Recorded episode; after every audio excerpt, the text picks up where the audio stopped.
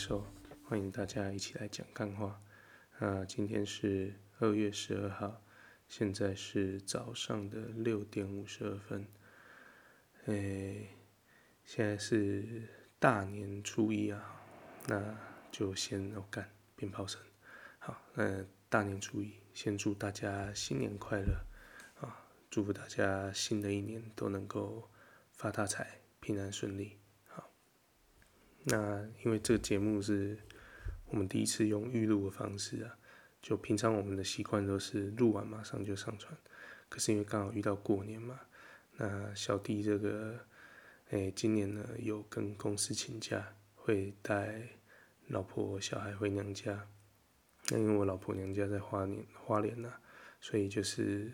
回去的时间会比较久。那刚好就跨到我们平常习惯录音的时候，那就想说，不然就早一点把它预录起来，那再排成放上去。所以放上去的时间呢，应该是在初三的深夜了。那呃，大家听到的时间可能是初四的早上。好，那不管是什么时候呢，就希望。此时听到的大家呢，都能够有一个愉快的新年假期，好，嗯，那讲到这个新年呢，就不知道大家新年的时候呢，有没有一些一定会做的事情？好，那其实新年的话题啊，应该已经很多很多人都聊过了，嗯，台通聊了包几集了，然后呃，瓜吉最新一集的。新资料夹也是讲了一堆，看这些强的人都讲光光了，那我们这种就是小到不行的小节目都不知道怎么活下去了。好，不过这边就分享一下，呃，小时候我们家的过年习惯。好，那这个是现在已经没有在做，因为这些小时候的习惯都是算我阿公留下来的。那到我这一辈的时候，因为就我们小家庭啊，所以有些习惯可能就已经改变了，没有这样做，啊，所以就反正就是就是一些算台南的习惯嘛，我不知道其他地方会不会这样，应该应该很接近的。好，先讲一个是我觉得可能大比较多人会做的事情，反正就是我们小时候吃那个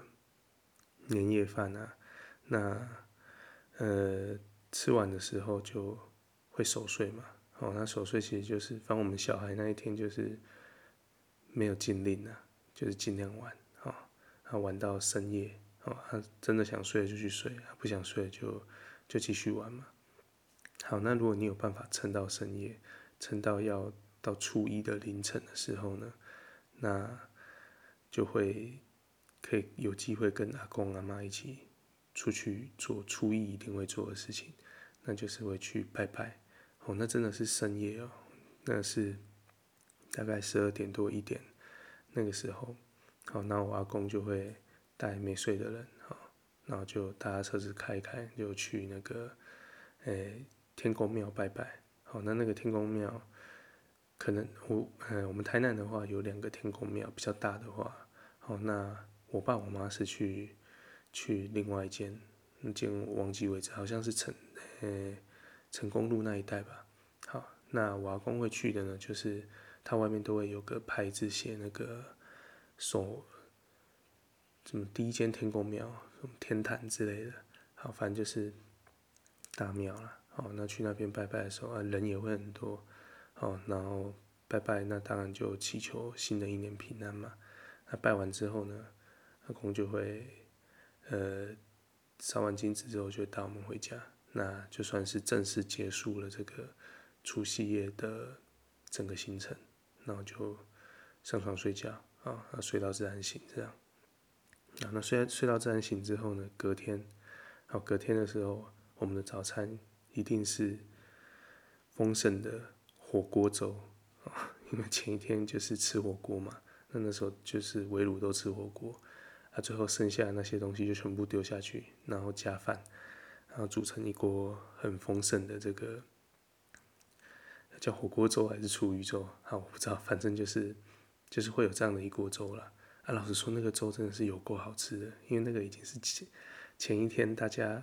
浓缩再浓缩、提炼再提炼的这个高汤，好下去煮的那个粥，所以那味道真的是非常的鲜美。好，只是那个料就有点复杂了，因为什么五味味都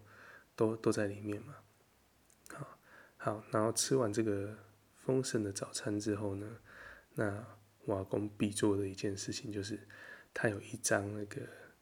CD 哈。那个时候没有 MP3 啊，也也没有 KK bus 啊，所以就是他一定会有一张 CD，然后那一张 CD 就是精选的过年歌曲，好，所有你想想得到的歌都在里面，好，那但那不是那个古来说的那个那个那个什么中国娃娃的那个那个专辑啊，好，反正就是那种人家收录的那种合辑，然后可能就会有那那个。什么恭喜呀、恭喜发呀发大财啊之类的哈，那那一类的歌曲，反正你想得到的，什么财神到，这这些都有，哦，然后他就会放在那个，他那时候就是有弄了一套音响，哦，然后就那个音响开始播放，而且声音转得很大声，基本上整栋房子的人都听得见，然后就会整天轮播，至少整个早上了，哦，就不间断，哦，那时候就他的直播不间断，哦，一直放，然后放到他。听得很开心的，很有过年的气氛的，才会把那个音乐停掉。哦，反正就啊，以上啊，就是我们家的这个过年习惯。小时候的那有的时候过年的时候会挺怀念的啦，因为我阿公已经过世，所以我们现在年轻一辈当然就因为工作忙啊，像我昨天除夕夜是在公司工作到差不多快九点才回家，哦，所以其实已经。比较没有办法做这些事情了，好，那就觉得说现在好像工作忙碌的关系，感觉就越来越没有那个过年的味道，好，所以刚好今天趁着这个节目怀念一下，啊，就好了，希望未来我们的这个工作环境，小弟的工作环境呢，可以好一点，那或许就看能不能帮家里再多找回一些过年的味道，这样。好，那讲到过年呢，在那个小年夜，小年夜那天晚上啊，就是我就约，呃，应该是我朋友约了，反正就我们几个高中比较要好的同学，我们就约约在我家聚餐啊。那这不是群聚啊，哈，我们都有实名制啊，因为都知道是谁嘛。好，那当然那个有就来的人也不多了，其实就是加我的话就三个家庭，然后就大家好朋友，趁着过年。有放假，因为朋友都，呃，有些朋友都在北部工作了，哈，那反正就三个家庭这样在我家聚餐。那聚餐的时候就，我朋友本来已经有买了，买了一桌那个，呃，订好的菜这样，哦，可是就分量感觉不是很够了，啊，所以就要叫了那个 Uber Eats，啊，我这我这边刚好想到那个菜就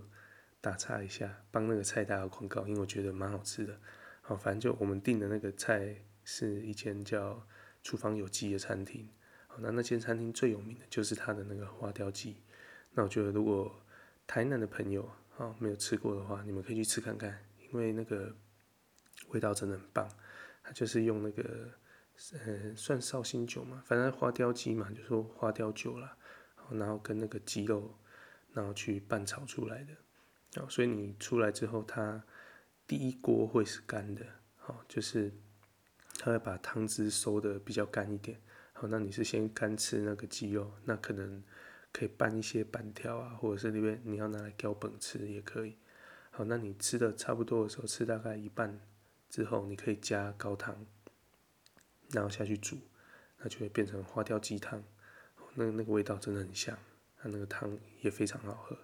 好，所以就是可以干湿两吃的这个。一个 CP 值非常高的料理，好，那这间厨房有鸡是算我吃过蛮好吃的了，好，所以大呃，如果是台南的朋友没吃过可以吃看看，啊，外地的朋友有机会来台南的话，这间餐厅你们也可以选择，好，那算 CP 值蛮高的，好，好，这岔开话题了，好，那总之呢，就是我们点的菜感觉有点不够，所以我就用 Uber Eats 叫了个韩式炸鸡来，想说当刷拖的那个配菜嘛，啊。可以配个饮料啊，聊天什么的都很方便。好，那就点了个，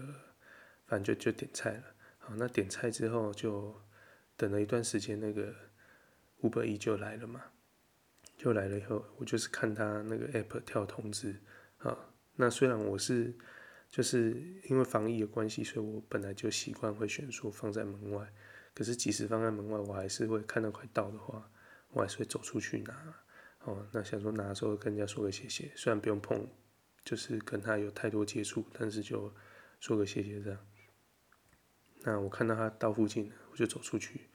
他走出去的时候，就刚好看到他在找。找路哦，因为他不是直接停在我家门口，他到了我家斜对面去，好，然后在那边看说哪一间是我家这样子，好，所以反正就就找了一下，哎，然后我看他在就是在在外面嘛，哦，那我就就跟他挥挥手说，哎，请问是送那个哎韩式炸鸡的餐点吗？这样，哎，结果他也没有回答我，他就骑过来，他一骑过来就在那边讲说。哦，你们这边怎么都没有门牌啊？那、啊、这样我我们要怎么找？这样很难找。然 后我就就就比了下我家的门牌，就说门牌在这里啊。然后他看了一下，就说：“哇，你那门牌不清楚。”我说：“那我不清楚，因为我家那个门牌呢是那时候建商付的，哈、哦，所以它是一个算蛮有设计感的门牌。可是其实一看你还是看得到了。然后重点是它后面有个小小的灯箱。”所以就是说到晚上的时候，它会亮灯，让你比较好辨识嘛。然后我就说啊，就就地址就在那边啊，你你你自己看一下，应该看得到吧？然后他就说啊，你这样不行啊，你 你这样你以后要在那个那个 Uber E 的订单里面备注说你家门牌长什么样子。然后我想说，看这是三小啊，我心你知道我心里面浮现的第一句话就是。一些西北哦，就真的很靠背啊。那个你自己找不到地址就算了，好，那说实在，虽然我们不是要找人家麻烦的，就就你做做外送员，那找找地址应该算是很基本的这个这个呃技能吧。好啊，你找不到就算了，然后你来跟客户抱怨这个干什么？然后还叫客户还要备注说地址长什么样子？就我家不是在那个。不是在那个什么，就是很偏僻的巷子里。我们家是在永康，然后那个也不算是非常非常那种偏远的路段里面。其实那边还蛮蛮 OK 的，算是一个很集中的住宅区啊。然后我就讲实在话，我家隔壁就就是跟我们不同时期盖的房子，所以那边有他们的门牌。那你如果真的有心要找的话，其实都蛮很好找。然后最重要的重点就是。你跟客人反映这个，不会觉得很不 OK 吗？啊，至少我的想法是很不 OK 啊！就你找不到路，你家的事啊，你怪到我身上干什么？然后还叫我要怎么样怎么样怎么样的，就啊，就让我想到之前那个猫猫长齐的事情了。就万一是这个外送员的态度如果是这种样子的话，刻意找麻烦的话，就就如果如果那个那个叫什么鸭王啊。要往老板，如果是遇到这样的外送员的话，我觉得他就真的可以好好的骂他说：“你毛长齐才出来讲话了。”好啊，不过因为我看来送货的是一个年纪稍长的阿伯啊，可能大概五十几岁吧。好，那我觉得过年期间也不好跟人家起冲突了，我觉得就算了。好，然后就就就跟他说：“哦哦，这样。”然后就把东西拿了。他拿回来之后，我就进去跟我朋友还有我老婆讲这件事情。因为那个餐点是用我老婆的手机订的，后我老婆就看到说要要给评价，她就问我说：“你要不要给负评？” 我想说啊，算了啦，这个就就无所谓了，就说随便你啊。那后来我老婆应该是没有给负评的，因为我觉得我们就是那种狠不下心的人，对啊。然后反正就前一阵子发生的小事啊，说给大家笑一笑。好，那因为接下来就是年假期间嘛，啊。那算节目试出的时候已经是年假的尾声了啊，不过应该还是有点时间，大家都还是可以来好好的看一下影集啊。好，所以就来分享，一样来分享一下这阵子看的新番。好，那最近 Netflix 啊，可应该也知道说，呃，华人的新年啊，农历新年要到了，所以他也放了很多新片上去啊。好，那在这边分享几部我看过的，那大部分是我觉得不错的，那有一部是我觉得小雷，不过如果你时间真的很多，然后你对这个题材有兴趣的，那你也可以去看一下这样。好，那第一部呢，就是一个动画的，算连续剧嘛。好，总之就是一个旧片啊。好，它叫《天元突破》。好，那其实说实在，如果在没有任何人介绍的情况下，我可能这片会跳过。好，可是因为这一部是，呃，因为小弟是瓜吉的铁粉嘛。好，那瓜吉他的直播其实蛮常引用这一部动画的剧情。还有里面的音乐，哦，那总之他蛮推这部片的啦，哦，那因为这样子，我对这部片算是有点印象，所以就就点开来看了，哦，那这部片真的是，如果我再年轻个十几岁的话，我应该会很喜欢这部片，因为它就是满满的中二感，然后就就是那种毫无逻辑的热血充斥在里面。那，十十几年前的话，那种就是身上还有满腔热血、很冲动的时候，看这部片我一定看得特爽。好，那现在在看这部片的时候，就对这样的热血中二感就还好。哦，虽然说他那些热血的剧情，你还是会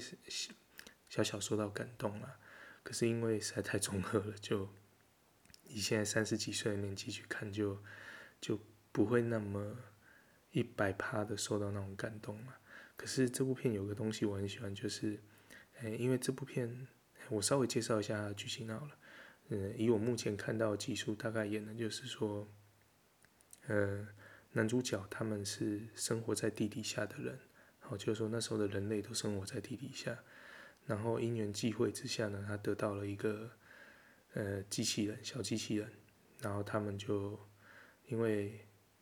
地底上好像是。呃，就地面上，应该说地面上，地面上是被一些嗯操纵机器人的兽人统治啊，然后就资源可能都是在他们手上。然后因为一次意外，他得到机器人的那一天呢，又有呃地面上的机器人攻击到他们的村子，然后他就因因为这样子就就跑到了地面上来。然后在地面上就开始了跟兽人之间的那个征战吧，哦，类似像这样的剧情。好，那他们得到那个机器人呢，他们都叫它颜面，好、哦，就是这样子称呼这个机器人。那这机器人呢的这个造型就是很我很喜欢呐，哦，那为什么会很喜欢呢？因为它它叫颜面嘛，所以它就是会有一颗很明显的人头在中间这样子。那为什么会特别喜欢这个造型呢？因为我们小时候，呃，如果听众比较年轻的话，他可能就没看过。但反正就我们这个年纪，可能三十几岁、四十岁的，应该小时候有些都有看过那个一个卡通叫《魔动王》。哦，那那个《魔动王》里面的机器人，就是像这样子，就一个很大的脸。那那个很大脸的造型机器人，反正就唤醒我童年的回忆啊，所以就觉得那个机器人很棒。哦，那所以就。就蛮欣赏这个画风的啦，哦，所以如果大家过年期间，哦，那你想要打发时间的话，这个可以看一下，感受一下年轻时候的热血，啊，随着动画《天元突破》。好，那接下来呢是介绍一部电影，叫《胜利号》，那这是一部韩国的电影，那它大概的剧情呢，哈，稍微描述一下，它是在讲说有个。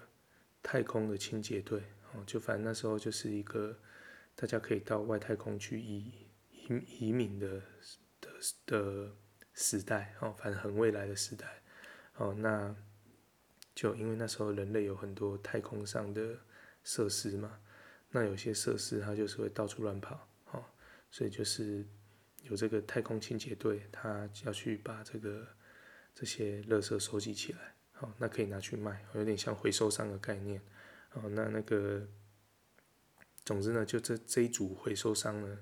垃圾垃圾清洁队，哦，他们就是捡到了一个人人要的小女孩。哦，那故事就是大概是这样了。那后面当然就是他们跟小女孩之间的互动啊，然后大家来抢夺小女孩的过程，大概是这样子。好，那这故事的背景呢，是设定在说地球可能已经越来越不适合居住。好，那那时候就是有个有个商人，好，那他就是提出了这个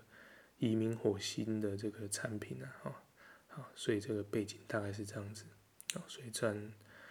反正就是太空片了，哦，那这部片算小推，哦，就不难看了，哦，那至少以 Netflix 自己拍的片来说的话，算 OK 的了，因为他有时候你知道 Netflix 拍的电影就是会没有那么好看，哦，就画面很漂亮，可是会没有那么好看，哦，那所以这部是画面蛮漂亮的，哦，那剧情尚可了，至少有六十分，所以打发时间可以看。那这部片的风格啊。哦，剧情整个拍的方式啊，风格感觉有一点点像弱化版的《星际异攻队》。好，所以如果你喜欢类似《星际异攻队》这种电影的话，那这部片就可以考虑了。好，所以胜利号好推荐给大家。啊，那这里面呢，有个设定，我觉得蛮不错的，就是因为在那里面会有很多不同国家的人嘛。好，所以。我们以前呢、就就是如果看电影，那遇到不同国家的人，他们有的时候就是会让他，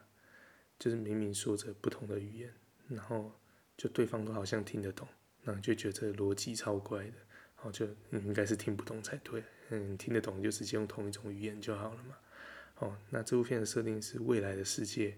每个人都会有个翻译机，所以你就讲你国家的语言就好，然后对方就会直接听到他听得懂的语言。哦，总之这个设定我觉得蛮棒的，让你看起来比较会比较流畅一点呢。好，那所以这是小推啊，胜利哈。那接下来就讲一部算是冒着生命的危险，好帮大家看了一部中国电影，好就是那个赵又廷主演的《阴阳师晴雅集》。好，那他是跟那个日本的原著小说去买版权来拍摄的。好，那我先说说这部片的优点呢。好，说实在，这部片的优点就是因为有了 Netflix 的资金，所以那个做特效毫不手软。好，那也只有这个优点。好，就是画面上看起来还蛮舒服的。好，可是它的缺点就有很多。首先，第一个缺点就是应该蛮多人都为之诟病啊，就是它非常的致敬这个奇异博士。哦，就里面出现的一些。魔法的特效啊，看起来就是你就会觉得你好像在看一部就是简化版的奇异博士，因为真的是超级香的。只能说中国这个国家真的是很棒啊，不愧是淘宝、阿里巴巴为之当道的国家，真的是致敬起来都不手软的，给他致敬好，致敬满。对，好，所以这第一个缺点呢，好，那第二个缺点就是他买的是阴阳师的版权。阴阳师这个小说，我不知道大家有没有看过，但呃，我在差不多十十几年前吧，那时候在准备教甄的时候，在图书馆准备教甄嘛，哦，我们在念书的时候，就如果我想小憩一下的话，好，小小休息一下的话，我就会拿那个阴阳师的小说来看，然后那个小说真的是有够好看的，你就会不知不觉想要把它看完。所以我的小休息一下就会变成干，我读书的时间超少，我看阴阳师小说的时间超多。那当然，因为是十几年前看的小说了，所以很详细的剧情我当然是不记得。可是我还记得的就是那个小说吸引我的程度，应该代表那故事非常的好看。好，那然后里面他那个小说里面描写的那个情，嗯。那个阴阳师哈，男主角秦命的那个特质是非常的优雅的，好，然后是让你觉得他非常轻轻松松，就是解决这些啊阴阳两界的事情。可是到了这个中国翻拍的这个电影里面呢，就第一个，我不知道为什么那么好看的剧情，它可以拍的那么的尴尬，哦，里面有很多的对白都让让人尴尬到不行。就如果你看小说，你会看得出来说，这个男主角秦明跟他的一个好朋友博雅之间，看起来是有点激情呐。好，那可是到了中国翻拍的这电影里面，他想拍出那个激情感，可是他的那个激情感呢，我怎么看都只有尴尬感。哦，那当然我不知道是是不是只有我这样了哦，但反正就就我冒着，因为也事前就知道应该是个雷片了，可是我就冒着这个危险把它看完了。哦，那看完的结果就是完完全全浪费了阴阳师这个故事了哈。那呃特效是不错，可是就就太抄袭了啦，说实在的。哦，那反正就就如果大家新春期间呢，你真的看到没片看的话，好了，这部片放着放空看，可能勉强可以了。可是反正就个人没有很推，哦，所以大家就斟酌观看这样。啊，所以这是这个礼拜哈，要说这礼拜其实过没几天呢，因为现在才礼拜礼拜四礼拜今天礼拜五嘛，哦，才过四五天而已，就是稍微看的这些片子。好，那节目的后面呢，就小聊一下最近的新闻啊，哦，那当然大家听到的时候，这个已经是旧闻了，好，不过我觉得反正就预录的节目嘛，大家就。请见谅啦，啊，啊，第一个是讲到说，因为我们最近那个疫苗啊，啊，就终于有好消息了，就莫德纳有有确定说，我们台湾他会呃卖给我们几百万剂吧，哈，那总之就再加上那个 COVAX 啊那个组织里面，呃，看起来我们也有取得一些疫苗的优先购买权嘛。哦所以目前的推测好像听起来，在第二季的时候，哦，就是六月前，我们应该都有机会，就是有些人会有机会开始打疫苗，这样。好，那总之就是疫苗这样子陆陆续续会进来之后呢，嗯，至少台湾就在武肺、武汉肺炎这件事情上面就能够暂时获得一个得以喘息的空间，然后。那应该是一件蛮值得高兴的事情。好，那这时候我们就可以来看看那些制台中国人的嘴脸。那为什么会讲这样子呢？就因为在疫苗还没有确定之前呢，你知道那些国民党那些人就是酸到一个不行啊。尤其像我们那个连胜文连公子啊，那还说什么啊？你们可以去跟那个拜登啊，赶快跪下求情啊，去舔一下，看人家会不会分点疫苗给你。我不知道讲这个是三小，就，然后还有些人就说什么啊，中国疫苗好棒棒啊，赶快中国现在就有疫苗，赶快进中国的疫苗进来才才有疫苗可以打这样子。好，那总之现在有了这个确定有了欧美哦比较先进国家相对安全的疫苗可以进来之后，那就在想说这样总 OK 了吧？应该没得靠北了吧？哎，结果不是，就居然在那个。忠实的新闻，然后那个雅虎很棒哦，还把它放到头条去，哦，就是在说它的标题啊，就很简单，叫做三千一，呃，因为呃，我先讲标题好了，标题叫做三千万剂疫苗恐不够哦，然后我就想说，看他台湾才多少人啊，台湾的人口好像才两千三百万是，两千三百万，然后你。你比两千三百万还多了七百万剂疫苗，然后你跟我说这样恐怕不够，我完全不懂那个逻辑，然后就就有点进去那个新闻看，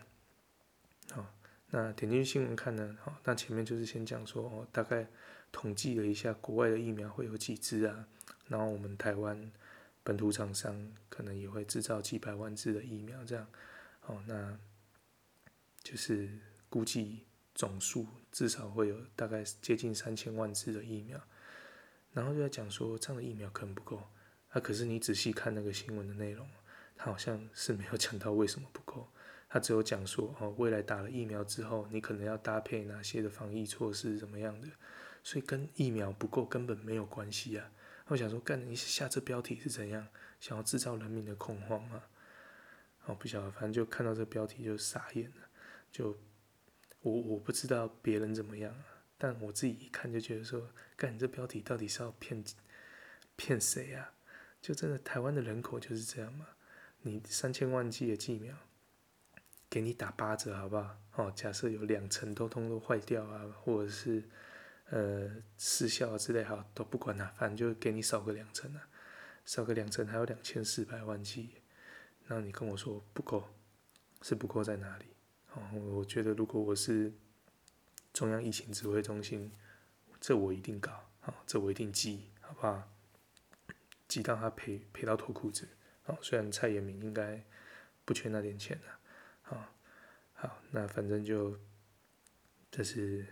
疫苗相关的新闻，好，本来应该值得高兴的事情，然后这些人居然还有办法做文章，真的是 I fool you，OK？好，那讲到中时呢，接下来就是有个衍生的，也算不知道算不算新闻啊，哈，就是我个人的发现，哈，就前阵子不是赵少康出来说要。搞少康中心嘛，哦，反正就是他重回国民党了嘛。那目的是要竞选这个党主席跟总统，哦，就是二零二四的总统，他想要出来角逐，哦。那当然，我是不知道对国民党的人来说，他要回去是代表是好还是坏啊。可是我发现一件事情，就是。因为他是韩国瑜拱出来的嘛，好，那从韩国瑜的言论很明显，这两个现在是站到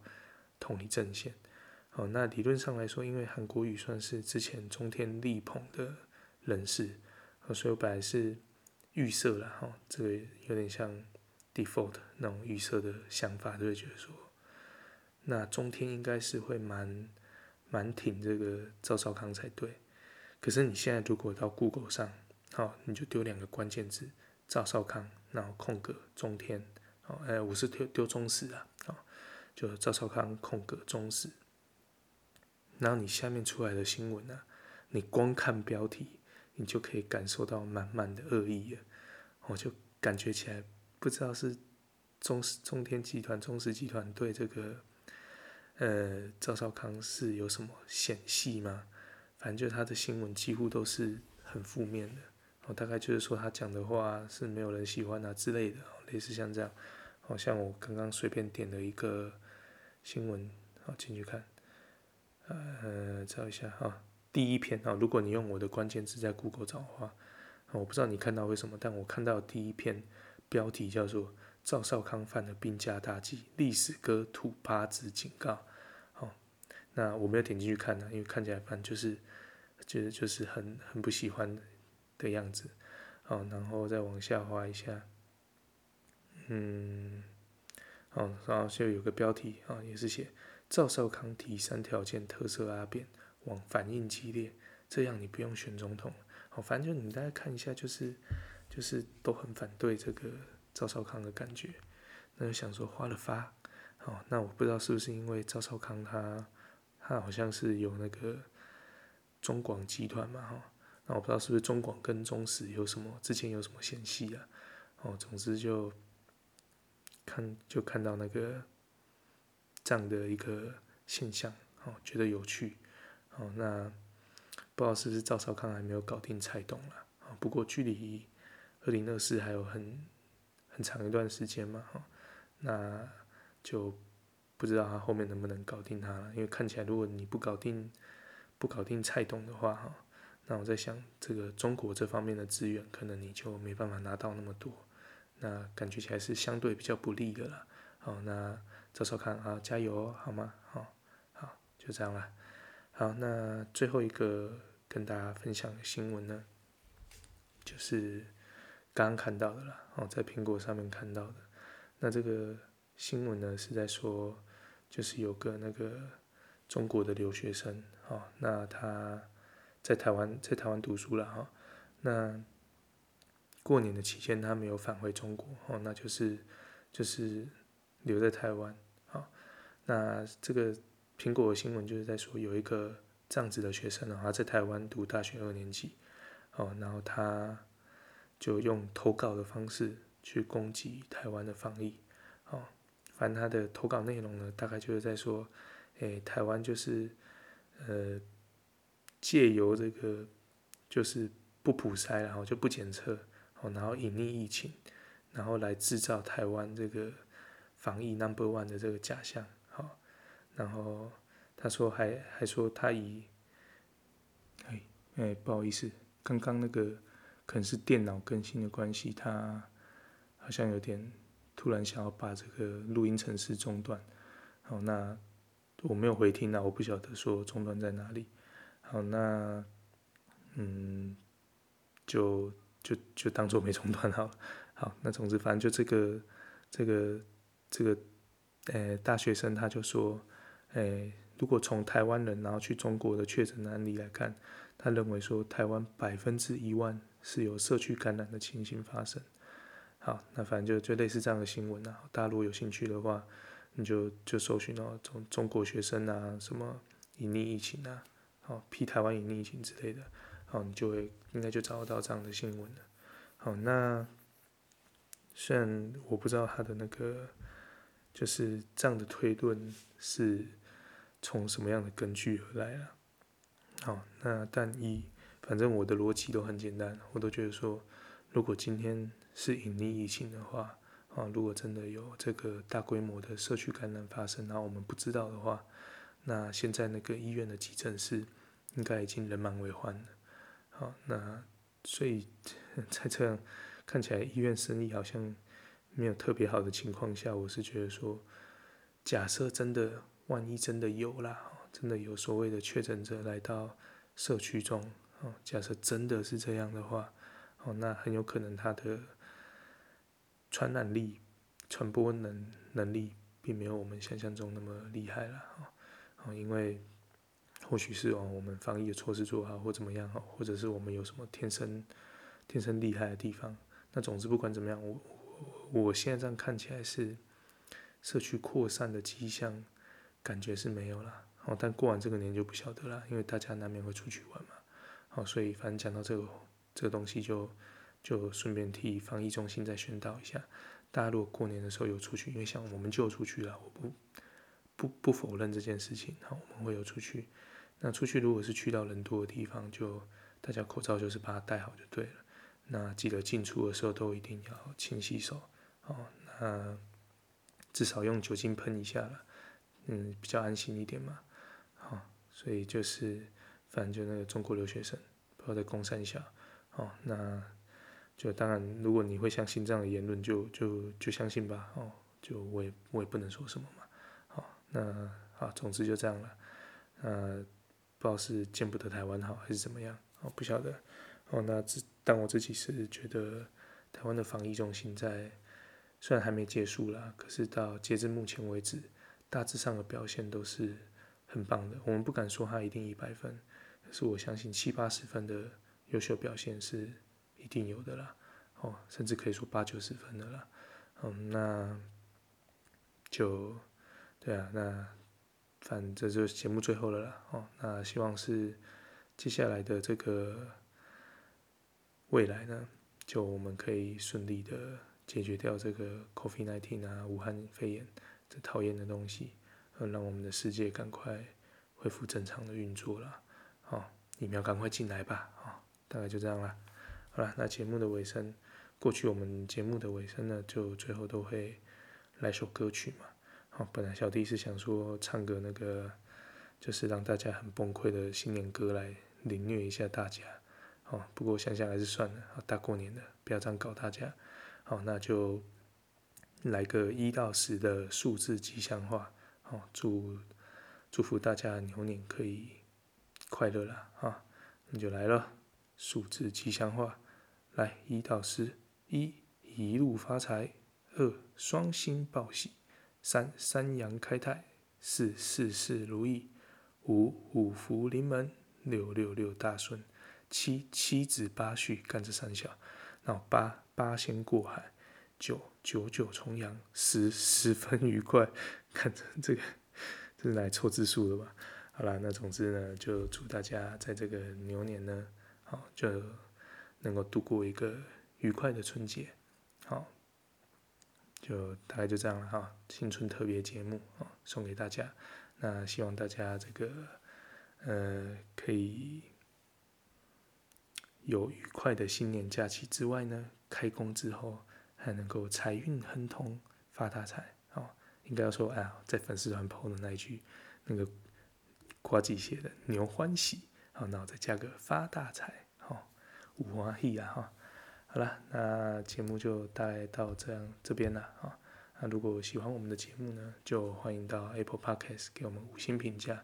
那如果有想要讨论、想要下杠的事情，就随时欢迎到我们的粉丝团私讯留言。好，那今天的干话就讲到这里了，谢谢大家的收听。好，祝大家都有愉快的每一天，拜拜，新年快乐！